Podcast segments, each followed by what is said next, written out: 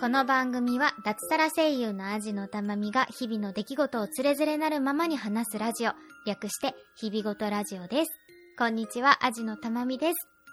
今回はですね、ずっとやるやる言っておりました、お便り会をやりたいと思います。えー、皆様、いつも温かい、えー、お便り、メール、そしてツイッターでのご感想など、本当にありがとうございます。えー、今年いただいたお便りはね、今年のうちに、やっぱり紹介しないとということでね、えー、ご紹介させていただきたいと思っております。ちょっとね、結構前のお便りもあったりとかして本当に申し訳ないなという気持ちでいっぱいなのですが、えー、ご紹介させていただきたいと思います。今回もどうぞお付き合いください。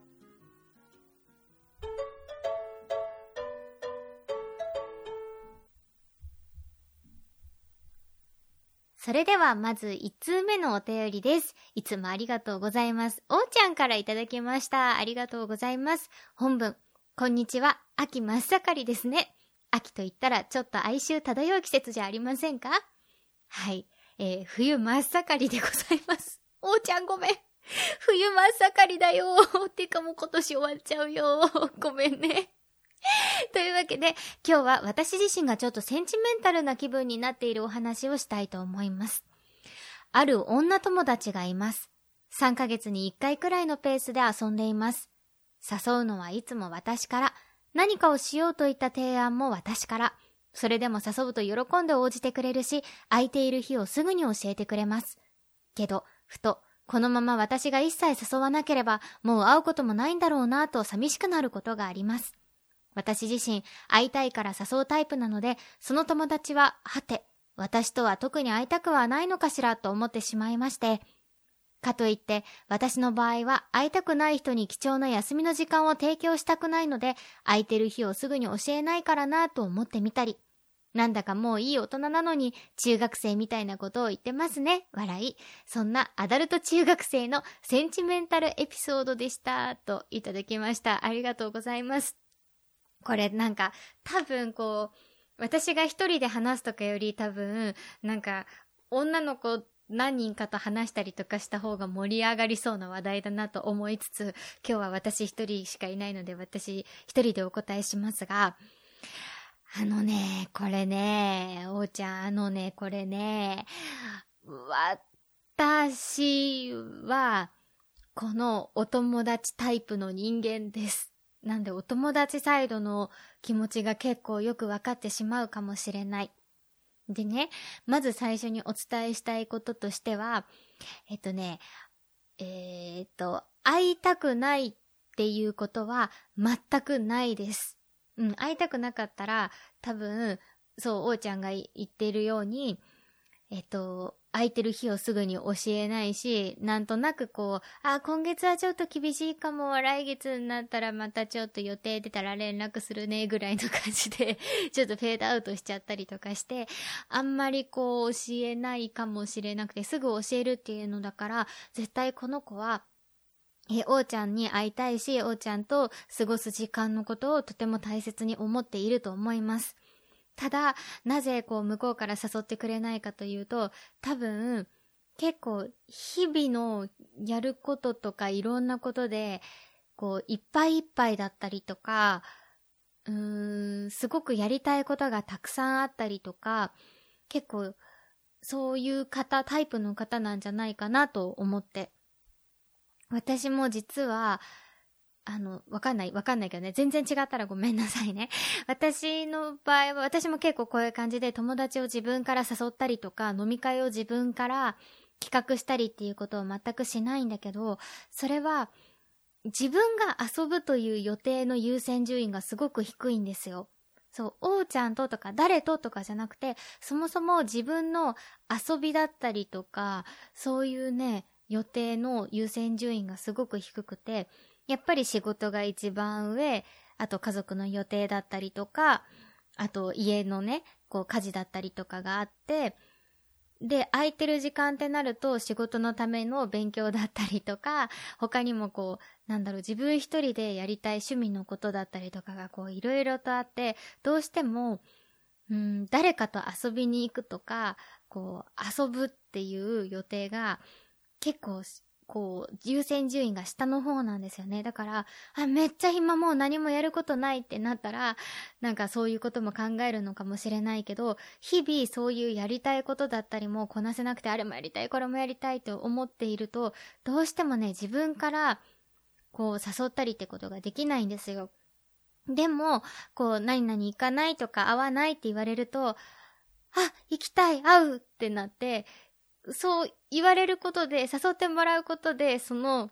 こう、会ったりとか友達との遊びの予定っていうのをぐんってこう優先順位上の方に持ってくることができるんですよ。なんで逆にこうやって誘ってもらうのって結構ありがたいなと私は思ってます。なんかね、コロナ禍でずっと旦那さんと家族だけで過ごしていて、うん、あ私別に、あの、いい、これでもいいやって思ってた時もあるんですね。うん、私は一番の親友は旦那さんだと思っているので、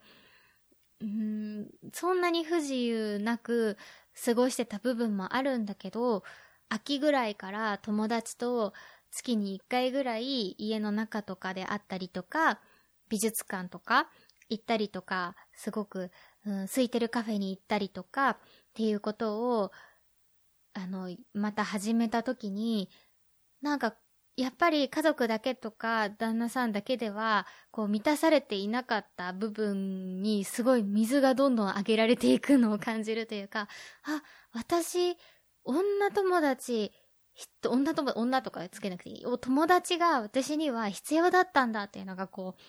じわーって分かってきて。うん。それからは、あの月に一回ぐらいは友達と会ったりとかしてるんだけど、あ、私必要だったんだ、こういう時間。女の子同士で、なんかあれかわいい、これかわいいって言ったりとか、一緒になんか作ったりとか、おしゃべりなんとかとのないおしゃべりをしたりとか、そういう時間私すごい必要だったんだなってことをね、なんかこの、うん、コロナで全然会わなくなってからまた会うようになった時にね、なんか、あ、そうだったんだ私っていうのをね、すごく感じたりもしました。なのできっとこの子は、うん、おうちゃんに感謝してるんじゃないかなとは思ってます。でも、なんかこの感じだったら聞いてみちゃってもいいのかなとも思う。ねいつも私から誘うんだけどさ、なんか迷惑じゃない嫌じゃないって言ったらきっと、なんか本音で、そんなことないんだよとか、いや、こうこう、こういう理由でなかなか自分からは誘えないんだとか、いうのを、うん、もしかしたら、うん、教えてくれるかもしれないなと思います。そう、あと、単純にこう結構先の予定を決めるのが苦手っていうのもあります。うん、先の予定がね、なかなか仕事的にも立ちにくかったりするので、私の場合はなんかこうドタキャンしちゃうのが申し訳ないから、あ、ここなら大丈夫だなっていうのが近くなってきて、分かってからじゃないとなんか誘えないとかそういうのがあったりとかしてね。なので、うーん、これはね、あの、ぜひぜひ聞いてみていただけたらいいんじゃないかなと思いました。えー、センチメンタルエピソード、いか、なんか楽しいね、こういう話題って。うん、きっとなんか、複数の女の子で話したらね、なんかもっと広がる話題かなと思うんですけど、えー、おーちゃん参考になりましたでしょうか？ちょっとでも参考になっていたら嬉しいです。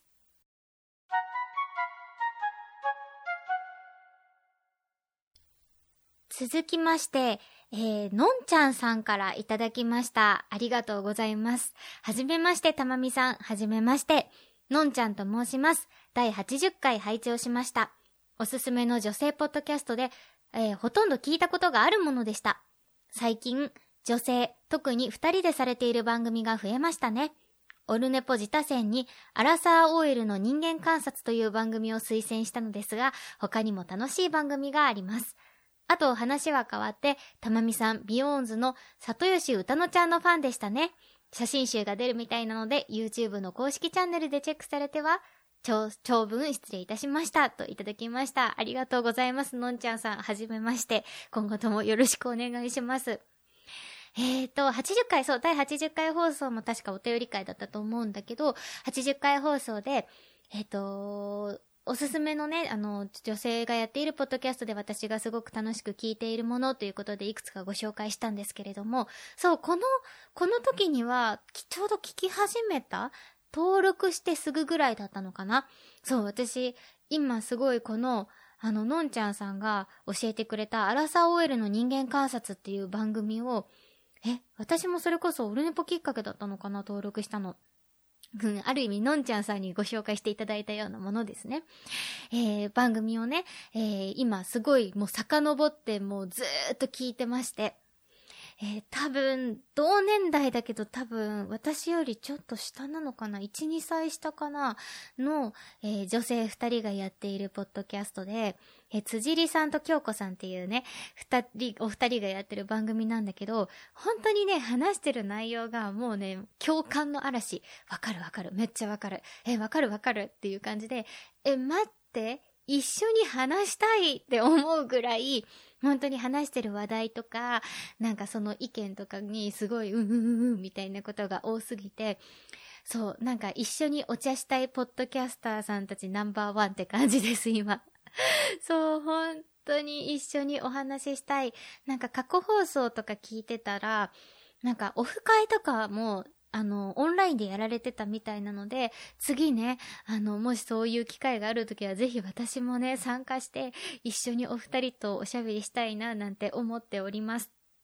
多分聞き始めたのオルネポさんがきっかけなんじゃないかな。のんちゃんさんありがとうございます。のんちゃんさんのおかげで知ったということですね。えー、ぜひぜひおすすめでございますので、聞いていただけたらと思います。えー、そしてですね、えー、ビヨーンズの里吉歌乃ちゃんのファンでしたねってことなんですけど、私はね、実はね、平井里央ちゃんのファンでした。そう、りおちゃん、平井ちゃんファンでした。な、なんですけど、うたのちゃんもね、可愛いなと思っておりまして、えー、ビヨンズさんの公式チャンネル、チャンネル登録しておりまして、そう、うたのちゃんの、あの、ナイスバディのね、うん、写真集の動画を見て、キャンなんて思っておりました。ちょっとね、今、うん、他に夢中になってることが多すぎて、あんまりビヨンズちゃんを追えてないんですけど、でも、去年レコード大賞とか見てたのがもう1年前なんだよね。って考えると今年1年、うん、YouTube チャンネルとかは結構見てたけど、他あんまり終えてないなっていう感じなんですけど、うん、なんかゆっくり、なんか、うーん、ゆっくりこう細く長く見守っていけたらなと思っているアイドルちゃんたちでございます。うん、ね、あのー、のんちゃんさん教えてくださって本当にありがとうございます。続きましてのお便りです。えー、ちょっとお名前がないので、ごめんなさい。お名前は伏せさせていただきますが、えっ、ー、と、日々ごとラジオさんがめっちゃ押されてますということで、リンクを送っていただきました。で、この送っていただいた番組というのがですね、えー、アダムさんとミケさんがやられています、ポットデーという番組でございます。本当にありがとうございます。えっと、えー、送っていただいた回が、えー、11月に配信されてたお便り会だったよね、確かね。えー、そうだ、えー、11月22日に配信されていたお便り会で、好きなキャラのポットでという回でね、えー、日々ごとラジオ、そして足のたまみの名前をね、えー、お二人に挙げていただきまして、大変大変嬉しく思って聞いておりました。えー、ポットでさん、私ももちろん、あの、配信を登録しておりまして、配信？何ですか？あの、登録をしていまして、えー、毎回楽しく聞いております。ほんとね、私結構いろんな番組これでも聞いてるんですよ。めっちゃサイレントリスナーだだけで なのでこの回もね、おーっと思ってたんですけど、えー、そこに、えー、さらにね、こうやって聞いてくださってる方から、えー、教えていただいてとても嬉しく思いました。本当にありがとうございます。結構ね、あの、すぐ聞く時もあれば結構寝かせてて、えー、なかなか聞いてない時もあるので、もし、えー、この番組で、えー、アジのたまみの噂をしてたよっていうのがありましたら、こうやって教えていただけると、すぐ聞きに行けるので嬉しく思います。えー、教えてくださって本当にありがとうございました。そして、ポットでのミケさん、アダムさん、えー、名前を出してくださって本当にありがとうございました。今後ともどうぞよろしくお願いいたします。続きましてのお便りです。ルリさんからいただきました。ありがとうございます。たまみさん、はじめまして、はじめまして。料理をしている時や、近くのお店に買い物に歩いていく時、仕事で車を運転している時など、日々の生活の中で楽しく聞かせてもらっています。ありがとうございます。私が日々ごとラジオを聞き始めたきっかけ、それはまさに私とポッドキャストとの出会いでもありました。たまみさんもたびたびラジオで話題にされる、小野冬美さんの十二国記。私も大好きなのですが、残念ながら私の周囲には本を読んでいる人がおらず、誰かと語り合いたいと思っていた時に、なんとなく iTunes で検索したところ、惰性クロニクルの滝口香織さんとのコラボ会に行き着いたのでした。それまでポッドキャストを聞いたこともなく、なんならポッドキャスト自体よくわかっていなかったわけですが、お二人の十二国旗のお話をきっかけに、私の日常に欠かせない生活の一部になりました。今では毎週、日々ごとラジオと惰性クロニクルの方針を楽しみにしています。めっちゃ嬉しい。えー、少し前置きが長くなりましたが、たまみさんに質問です。九段のコラボ会で、滝口香織さんと十二国旗のキャラクターで誰が好きというのがあったかと思いますが、私がぜひ聞きたいのはこの質問です。1、彼氏にするならどのキャラクター ?2、結婚するなら ?3、囲われたいのは？ちなみに私は彼氏にするなら利口、結婚するなら楽春、囲われたいのは昇竜です。夫よごめん。囲われたいのはという質問はさておき、結婚するなら楽春というのは、十二国旗を愛する多くの女性たちに賛同いただけるのではないかと思っております。たまみさんはいかがでしょうか答えていただけたら嬉しいです。来年には短編集が出る予定で、12月12日にはその中の1話が先に読めるプレゼントがありますね。今からとっても楽しみです。個人的には滝口香織さんとのコラボ会、またぜひやってほしいです。これからも更新を楽しみにしております。ルリといただきました。めっちゃ嬉しい。そしてね、あの、この間のクリスマス会でもお話ししましたが、私このルリさんとね、なんとお会いできてるんですよ。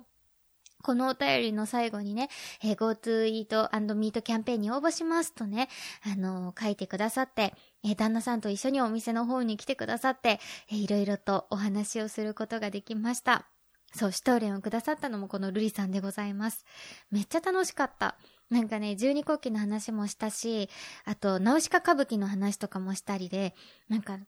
あ、すごい、私、この方となんか熱く語れる話がたくさんあるっていうのをすごいひしひしと感じて、でもその日に限ってさ、ちょっと忙しい日だったりとかしてあんまりお話できなかったので、またぜひね、お話ししたいなと心から思っております。ルリさん、あの、来てくださって、会いに来てくださって、そしてお便りも本当にありがとうございます。えー、こんなこともあるのね。十二国旗って iTunes で検索するとあのコラボ会が出てくるっていうね 衝撃的。でも嬉しいです。こんなこともあるんだね。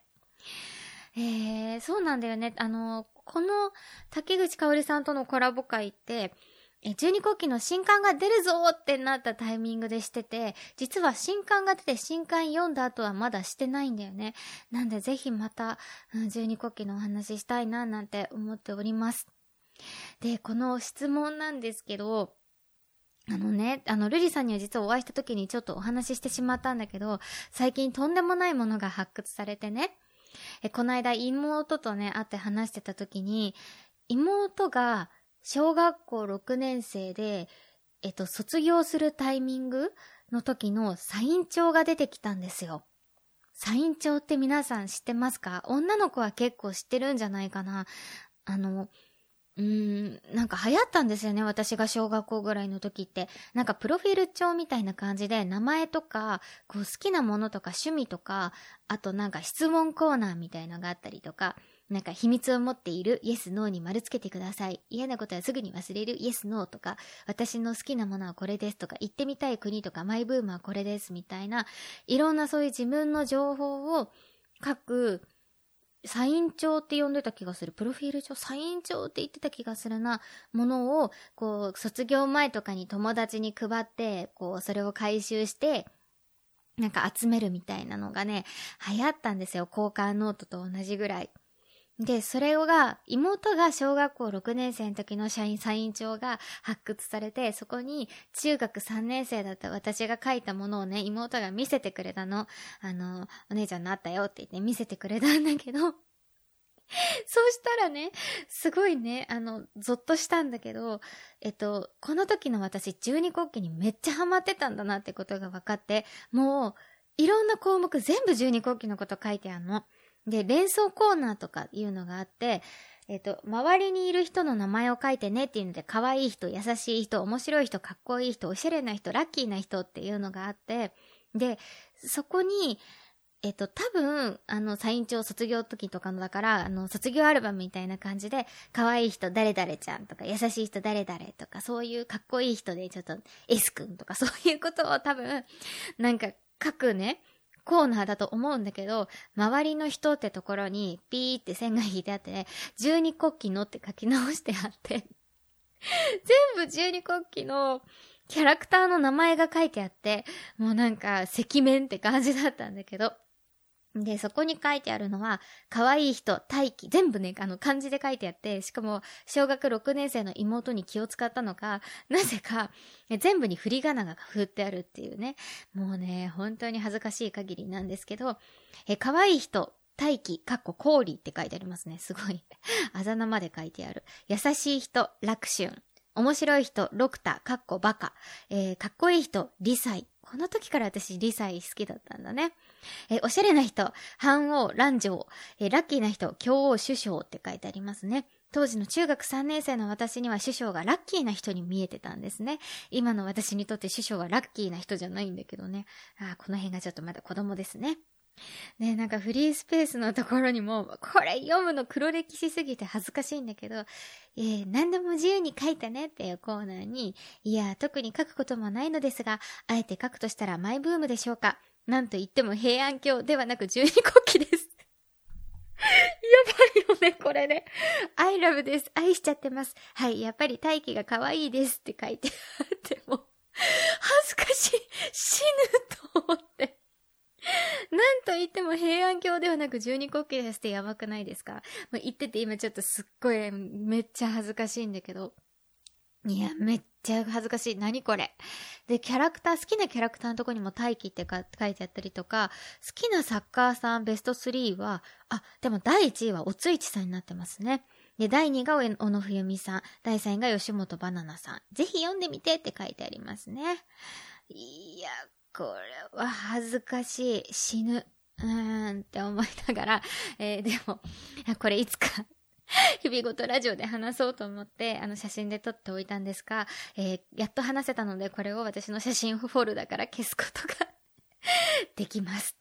はい。というわけでね、お答えしていこうと思いますが、彼氏にするならどのキャラクター、結婚するなら、囲われたいのら、なん、囲われたいのはってことなんですけど、あのね、私、彼氏にしたい人と結婚したい人がね、イコールなんですよね。結婚したいと思えない人とは、彼氏にもなれないっていうタイプの、えー、人間なので、えー、1と2、あの、ルリさんのおっしゃる通り、楽春ですね。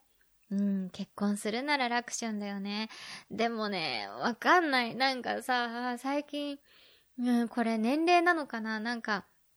うん、昔はさ、ジブリとかでも結婚したいの誰とか言うので、かっこいいから明日かとか思ってたんだけど、なんかこう、年を追うごとに、いや、私、明日かの前でパジャマ姿ですっぴんで、なんか、あ、お尻かゆいボリボリみたいのできないなと思って、明日かと結婚するのは無理だわって思った ことがあって、なんか、曇りなき眼で見つめるみたいのでさ、なんか、なんか、ご飯食べるときもいつもなんかこう、姿勢正していただきますって感じじゃん。あ無理だなと思って、なんか、あの、年を追うごとに、あ、私が結婚したいのは明日かじゃなくてパズーだなってなって言ったんですけど、そういう感じで、なんかこう、かっこよすぎるキャラクターとか、ちょっと難しいんですよね。その点なんか楽春は、こう、ちょうどいい感じがしますよね。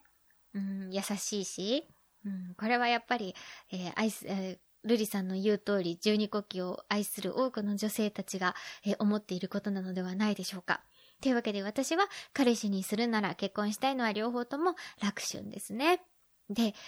囲われたいのは、これあれだよね。あの、愛人関係的なこと？金銭の援助を受けて、えー、囲われるってことだよね。だから、お金持ちのキャラクターじゃないとそもそもがダメってことだよね。なんか、昇竜もいいんだけど、猿王様もいいんだけど、昇竜はなんか、ある日突然なんかバッサリ切られそう？なんか、え、昨日まで普通だったのに、なんかすごい突然大金を渡されて、なんか、さらばってなりそう。だから、それが怖い。から昇竜は怖いな。そういう面ではリコも一緒かな。誰だろうね。でも囲われるってことだからそこまで愛を求めてもよくないんだよね。えー、超難しい。めっちゃ難しいこれ。誰だろうね。えー、ちょっとね、考えたんだけど思い浮かばないんだよね。でも、うーん、だ、でもそうね、お金持ちで囲うほどの余裕があってってなると、あ、なんか艦隊とかどうですか？私艦隊いいかもしれない。うん。なんか、あの、不器用ながら、あの、別にこう、妻がいたとしてもなんか不器用な愛情は向けてくれそう。だし、一応将軍だし、えー、お金もありそうということで、艦隊かな。艦隊いいですね。はい。というわけで、ルイさん本当にありがとうございました。これ面白いね。かおりさんのも聞いてみたい。えー、もしまたかおりさんとお話しすることができたら、こういう風に、何々ならみたいなやつをね、いろいろもっと、うん、いろんなの好きなキャラクターは？とかだけじゃなくて、えー、こういうのもやってみたら楽しいなと思いました。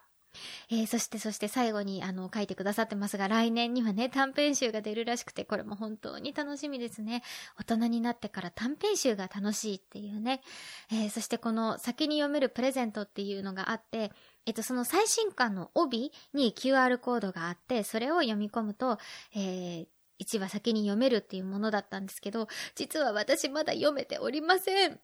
そう、読めてないの。うん、ちょっと今バタバタしてて、なんかね、ゆっくりなんか読みたいなと思ってて、お正月明けにちょっとお休みが取れるので、そこでもう大好きなお茶を入れて、もう今日は何もしないっていう気持ちで、えー、読みたいなと思っております。うん、そう、ちょっとこれの感想なんかも聞いて、はあ、早く読みたいななんて思いました。ルリさん本当にお便り、そして会いに来てくださってありがとうございました。またいろいろお話できる日を楽しみにしております。というわけで今日は、えー、今年の、今年いただいていたお便りをすべてご紹介してまいりました。えもし、あ、あとね、もう一つ実はいただいてるんですけど、えっ、ー、と、おーちゃんさんからいただいているんですけど、そちらはちょっと別のテーマ会の時にね、えー、ちょっとお話できたらいいかなと思っていて、ちょっとごめんなさい。まだご紹介していないんですけれども、それを除いたら全部紹介したはずでございます。え、まだ紹介されてないみたいな方がいたら、すいません、私のミスかもしれない。えー、ありがとうございました、皆さん、本当に。というわけで、今回が最後の放送になるのかな？んベストバイやりたいなベストバイは配信しましょう。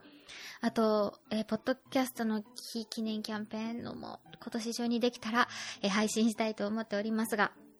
というわけで、まだまだ良いお年をとは言わないで、えー、おきたいと思います、えー、今回もお付き合いありがとうございました。アジのたまみでした。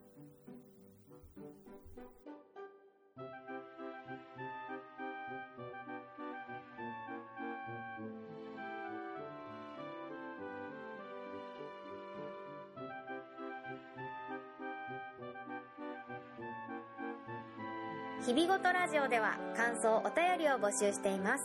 宛先は、日々ごと、アットマーク、gmail.com、hibigoto、アットマーク、gmail.com、またはブログのメールフォームからもどうぞ。ツイッター、ハッシュタグ、ひらがな4文字で、日々ごとでもお待ちしております。最後までお聞きいただき、ありがとうございました。